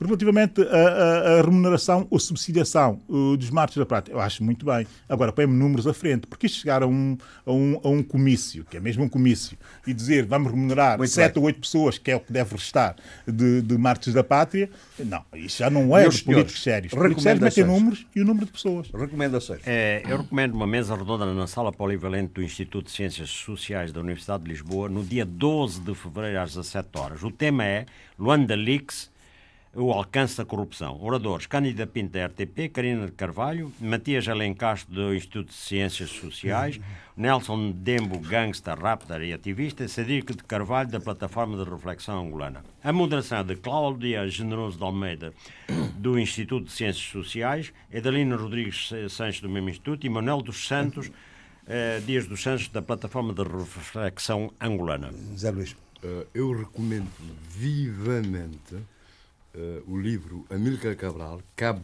Verde, Reflexões e Mensagens, editado pela Fundação Amílcar Cabral, e devo eh, aqui fazer um meia-culpa. Eu tinha lido um texto... Não, Eu, isso é eu peço desculpa, mas não tenho Isso tempo é- para isso. Desculpe, isso- Zé Luís, não Isso pode é ser. importante, Jorge Gonçalves. Opa, mas desculpe. Eu, eu tinha dito aqui no programa, eu li um texto do Amílcar Cabral sobre a questão da luta armada e disse que achava estranho como é que o texto não tinha sido publicado. Afinal, o texto foi publicado aqui, neste livro. Portanto, essa nota é importante. Portanto, isso mostra uma Muito ligação profunda de Amílcar a Cabo Verde, em todas as dimensões, desde a juventude, e, portanto, recomendo vivamente. Está recomendado. Eh, Abílio. Abílio, antes aqui o Eduardo. Olha, eu tenho um livro que veio mesmo a propósito da minha intervenção. Património Cultural, Realidade Viva, de Guilherme de Oliveira Martins. É um estudo e uma análise muito profunda sobre o património cultural para a leitura, sobretudo da Guiné-Bissau, aos meus amigos da Guiné-Bissau. Mas uma vez reservo o livro que trouxe para a próxima semana, porque tem mesmo que aconselhar as pessoas a ler a entrevista do René Tavares, esse grande artista jovem eh, são tomense, a revista Arte África Magazine, é uma, uma revista online eh, de arte contemporânea africana, e a entrevista sobre a sua nova série, Muito que bem. é Migrations and Things, Chiloli Unlimited. E agora? Portanto, eh, de grande importância para São Tomé e Príncipe. E agora, deixo eh, um álbum, um Vamos CD de começar a ouvir. 2017, de uma banda folk polaca, eh, que é uma banda já bastante conhecida para quem vai, conhece os, os circuitos festivaleiros, não é? A Dicanda. É o CD deles, o último, acho eu, Devla Devla. E aqui, eh, com um grande músico marroquino, que é uma mistura de folk eh, polaca e folk marroquino. Pronto, já Portanto, percebemos. Já- Mustafa Budani. Muito bem. E, e ouça essa canção. lançamento de um livro, Política Externa Portuguesa e África, dia 12 de fevereiro às 17h30 no Isqueté, do professor António Raimundo. É uma recomendação também. Felicidades, bom fim de semana.